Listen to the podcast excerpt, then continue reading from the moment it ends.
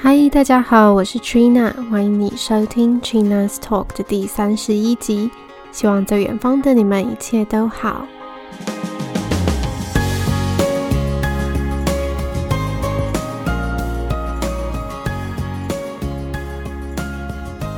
今天这一集呢，是想要跟大家分享我在英国的广告业工作了三年以来的经验。那我这三年来啊，其实一直都是待在代理商。如果你是对广告业有稍微了解的话，大概会知道说，呃，在广告业就业的话，基本上会分成在呃代理商端以及在品牌端。那在台湾可能就是俗称的甲方跟乙方。我个人的专长领域是广告投放，那再更细一点的来说是关键字广告投放。但是呢，我自己本身也有涉猎其他平台，像是社群广告跟程序化广告。那在过去这三年呢，我其实也待过三间不同的代理商。那他们的共通点是，都已经颇具规模，员工数基本上都是数百人起跳。那拥有的客户群其实也都是知名的大品牌。我的第一份代理商工作就是从最基层做起，基本上就是 graduate level。当时我加入的团队所服务的客户是一间英国本土起家的服饰电商。那因为这个客户他本身的规模跟预算都非常的庞大，所以我们就是专属的关键字广告投放团队。那管理的市场基本上就是跨全球，呃，包含亚洲、欧洲以及中东市场。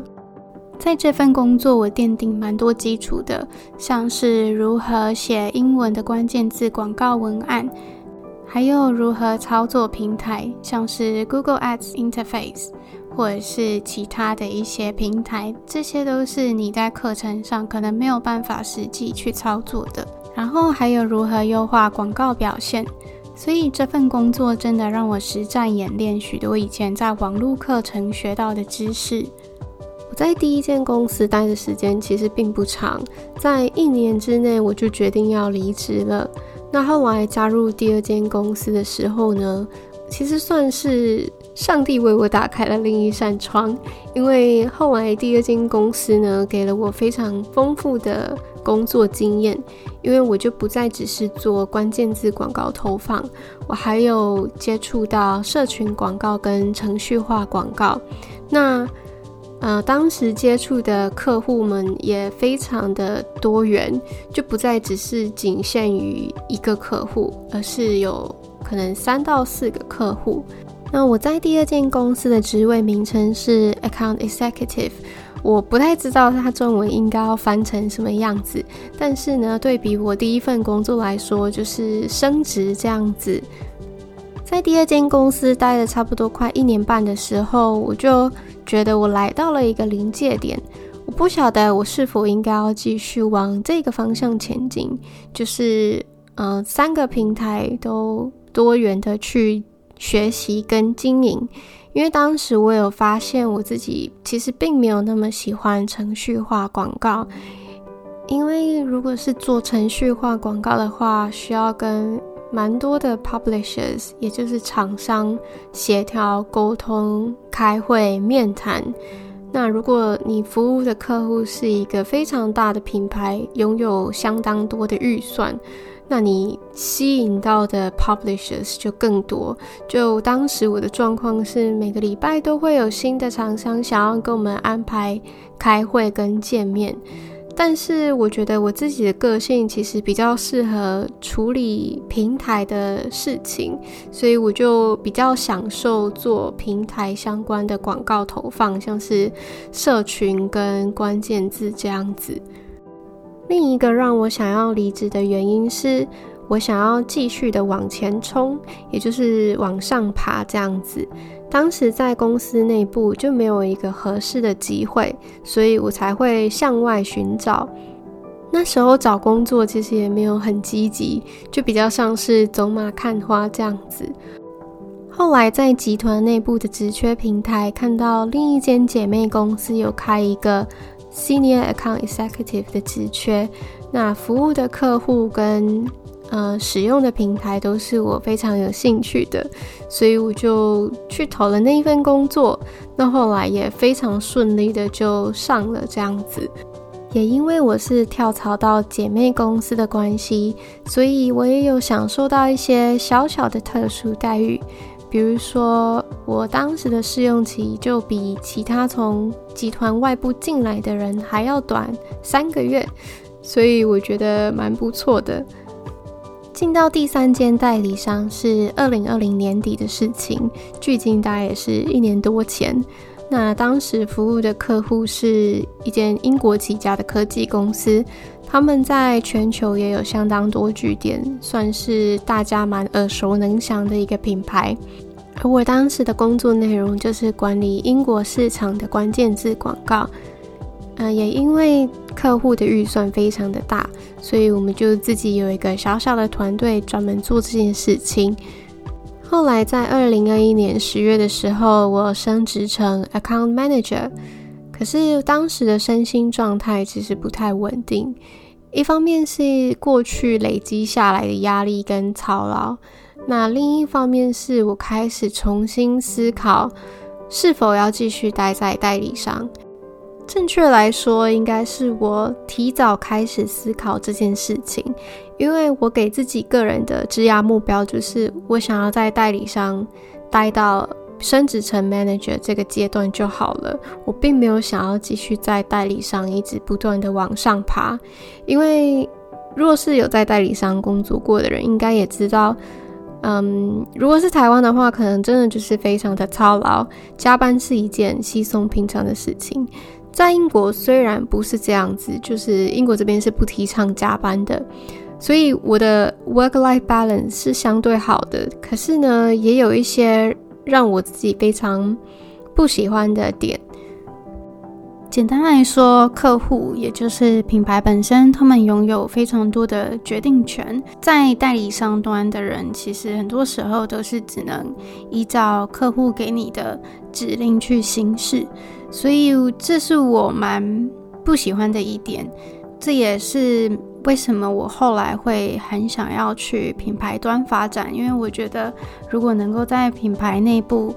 做行销，我可以学到更多不一样的东西，比如说整体的品牌行销规划，以及直接参与一些决策。那这些都是我在代理商端所无法做到的事情，所以我就开始留意一些我有兴趣的品牌或者是公司。那我就会去他们的网页搜寻有没有什么开出来的职缺，如果有的话呢，我就会直接在他们的网页上申请。这个部分我就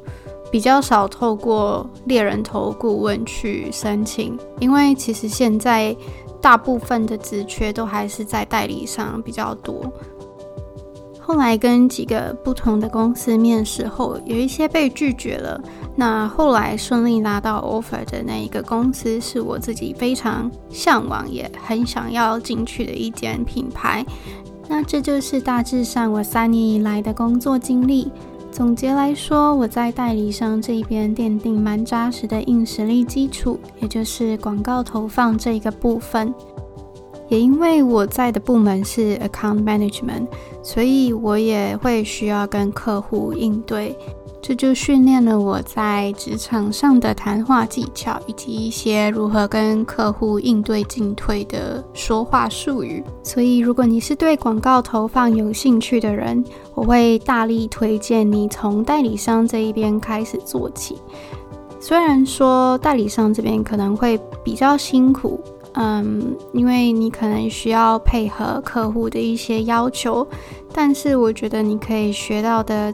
知识跟经验都会是在品牌端不一定能够比拟的，你能够学到的专业知识会相对比较精深一点，那你也会有比较多的资源。这边我想要提一个点是，究竟要不要一直都待在同一个代理商呢？那这个就是你自己可以去考量的点。以我的例子来说，我几乎是一年换一个代理商，但是我并不觉得这是一件坏事。而且呢，在英国其实在不同的代理商跳来跳去是很常见的一件事情。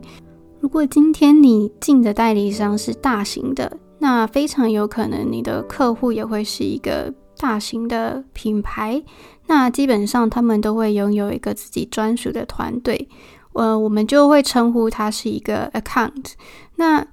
没有意外的话呢，你就会一直待在这一个 account，然后慢慢的往上升。啊、所谓的意外是指可能公司失去了这个客户，那不得已，他底下的团队都基本上要呃另寻出路，那你才有机会去接触到其他的客户。另一个。呃，例子是说，假设今天你的 account 并不忙，就可能你的客户并没有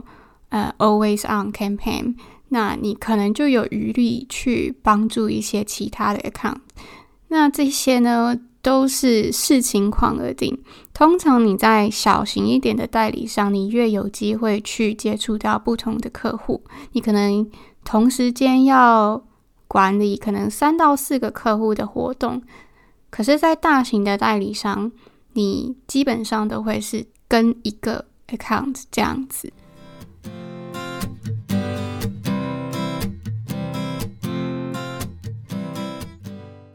好的，那接下来我想要来回答一些我在 Instagram 上常常收到的工作上的问题。那我上次有在现实动态上请大家留言跟我说有没有什么想要发问的，所以呢，我就会在这里一并回答给大家。第一个问题也是我被问最多的一个问题，那就是英国的广告业是不是跟台湾的一样操劳？那在这里的代理商工作是不是需要常常加班？我必须老实说，在这一点上，英国这一边的环境确实是好很多的，因为英国这边并没有加班文化。甚至是说，这里并不鼓励加班这个事情，因为英国这边并不会给你加班费，所以你任何的超时工作都是算你呃额外做的。那我如果偶尔需要加班的话，那可能顶多也是留到七点或八点。那这在英国人眼中其实就已经算非常晚了，也是非常严重的一件事情。这跟台湾的广告业生态比起来，可能还是不太一样。但是呢，因为我自己没有在台湾的广告业待过，所以我也不想要以偏概全。每间公司的政策跟文化都不一样。那我就是以我在英国的代理商待过的经验来提供大家参考。第二个问题是，如果大学没有读相关科系，进去英国代理商是有可能的吗？嗯，我觉得是有可能的啊。这里你所谓的相关科系，我觉得应该是指行销或者是广告。那以我个人的例子来说好了，我在台湾的大学念的是文学，那我来英国之后研究所是念媒体。呃，最有关联的应该就是我在英国的这一份学历。可是呢，当初我能够获得面试机会，是因为我自己私底下。有在网络上学了很多线上课程，像 Google 它本身就有推出许多免费的课程，你可以去学，那你也可以拿到一个 certification，这些你放在履历上都非常的加分，能够为你争取到一份面试机会。所以我不觉得全然是因为我的英国学历让我能够获取这个面试机会，我会觉得说，如果你能够在履历上充分展现。你在这个领域的兴趣，然后你自己有本身做一些努力，那进去英国代理商是有可能的。换句话说，若你想要进广告代理商，那你的履历就要贴合这个主题。我觉得不是相关科系出身，并不是 deal breaker，重点是你有没有花心思在呈现你的经历在履历上。假设今天你投的职位的工作内容需要接触 Google Ads 广告投放，那你一定可以去学一些相关的 Google Ads 线上课程，并且拿到它的证照，那你就可以放在履历上彰显你是有这个知识的。而且我相信这个世界上并没有一个大学科系是专门教你做 Google Ads 广告投放的，所以呢。嗯、如果你不是相关背景出身的，真的没有关系，有非常多东西都是需要在职场上学的。这个部分呢，就带到下一个问题是：实际工作内容会是学校教过的吗？还是进职场重新学？以广告投放来说，实战经验真的只能在职场学，而且呢，有绝大的比例都是你无法在学校学到的。就像我刚刚说的，这世界上没有一个大学科系是教你做广告投放，比如说 Google Ads 或者是 Facebook Ads，这些都是你私底下要去学的，或者是在职场上直接实战演练跟持续的进修。这也是为什么在广告投放这一行，你会发现每个人的背景都不太一样。这里的背景，我是指学历。以我个人来说，我是念媒体出身的，就已经算是很相关的。可是呢，绝大多数的人，他们可能大学都是念完全不搭嘎的科系。它不像是，比如说律师这一个行业，你若不是念法律系，你就学不到大量的专业知识跟考取执照。当然，你也是可以，比如说可能去一些补习班或什么的，但我觉得相对来说，你会很难成为一个律师。在广告业就没有这个问题，因为很多东西都是你要实际去学的。但是，我觉得这并不代表说广告业就是适合每一个人的行业。因为每个行业所要求的人格特质跟专业能力都不太一样。虽然说进广告业的门槛可能相对比较低，可是你在面试工作的时候，你的潜在雇主一定会想要看到一些跟这个行业特别有关联的，比如说人格特质，然后相关知识等等的。这个就带到我接下来要回答的第四个问题。有人问，找广告业工作基本该具备的工作能力或相关证照有哪一些呢？我觉得有一个技能是很常被低估的，但也是我个人觉得很基本的，那就是你的 Excel 能力。尤其是在广告投放这一个领域，你会需要分析广告成效，这时候就会用到 Excel 来处理数据。所以，如果你是完全没有基础的话，代表你得重新学。当然，也不是代表说你要很厉害，你可以写很复杂的公式。其实，只要你对 Excel 这个工具有所了解，并且有用过的经验，而且你也会一些可能简单或基本的 Excel 公式，你就已经有蛮大的优势的。当然，这是针对可能比较。入门的工作来说，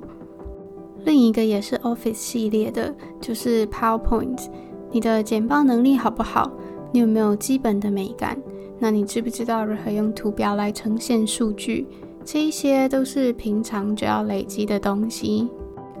我看过蛮多职缺内容，都是会把这两个能力特别拉出来写。所以，如果你是本来就会使用这两样工具的人，那你就更要强调，呃，你是如何运用这两个工具在你的工作经验上。那如果是社会新鲜人的话，可以用课业或实习上的例子来呈现。如果你真的完全或很少用到这两样工具，我会建议你多上网找相关影片或课程来学习，因为职场上一定会用到。而且，如果你有一些基础，你将来的上司会很感激你。至于证照的话，其实要看你投的工作是什么。若这个职缺跟社群广告有关，你可能会想要有社群广告相关的证照，比如说脸书的 Media Buying 或 Media Planning，或是跟 Digital Marketing 或 Social Media Marketing 有关的都可以。其实只要跟你投的那个工作是有关联的，放在履历上都会加分。可是若今天你只是对广告业有兴趣，你不知道要往哪一个方向前进的话，我会建议从大方向开始着眼，去找一些课程是介绍广告业生态的，那你就会认识到不同渠道的广告模式。进一步的，你就会在学习中找到你比较有兴趣的领域。这就像大学在填志愿一样，如果你不是一开始就很明确知道自己要往哪个方向发展，那你当然会想要多方的去尝试。那如果这个试了你不喜欢，就可以换到下一个。可是重点是你一定要踏出那一步去尝试。而且广告业的工作有好多种，可能是 media buying、media planning、ad operation，做 content marketing 的，或是产出 creative 的。所以真的要看职缺内容写什么，你才会知道你的履历应该要放上哪一些相关的经验跟证照。软实力部分的话，每个职缺会放的条件不用说，就是 communication 沟通能力。这不单单是针对非母语人士，而是泛指你在工作上对内或对外的说话技巧与有效率的沟通。虽然这一点很难转化成文字放在履历上，可是你在面试时就会表露无遗。那像我们这种非母语人士，就更要小心准备。另一个我觉得也很常见的是 project management 或 multitasking，因为在这一行，你可能会同时有很多工作项目在进行中。那在履历或面试中展现自己是可以同时处理多个专案，并且如期达成，都会很加分。最后一个呢，我觉得是你除了对这个产业的知识外，那你有没有持续的一直 follow 最新的消息？尤其是数位广告这一块，它变化得很快，因为每年 Google 或 Facebook 都会更新一些东西，你不需要全部知道，可是最重要的几个一定要 follow 到。又或者是现在有什么新兴的平台，以英国来说，就是 Amazon 或 TikTok。这样面试时，如果你被问到，才不会显得自己好像完全没有关注这个产业，然后也不知道可以说什么。最后一个听众问题是：如果在台湾有广告投放经验，但没有英国学历，找工作会比较困难吗？这是个好问题。从我身边的朋友的例子来说，我觉得困难会有。那这个困难不是说，诶，如果你一直都是做关键字广告，然后都是在 Google Ads 上面投放的话，应该不分市场都没有什么问题吧？可是呢，我觉得广告投放它是有分区域性的。比如说，你以前在台湾做广告投放，我想应该都是专注在台湾市场或者是亚洲地区，那你会比较了解当地市场的广告竞争力，以及当地人民对不同广告的反应。你会的广告投放只是一个媒介。你知道怎么操作会很加分，没错。可是如果你期待从台湾的职位平转到英国，并且马上就开始操作英国市场的广告的话，我觉得会有一定程度的难度。除非你应征的英国工作是专门下台湾或亚洲地区的广告，那可能就会相对容易一点。结论是，如果你在英国应征的工作是需要你对某个市场有一定的熟悉程度，那就要看你过往的工作经验有没有跟这个市场相关。但也不要太过气馁，若你底子好的话，我相信还是会有公司跟职缺是适合你的，只是要花的时间可能或长或短。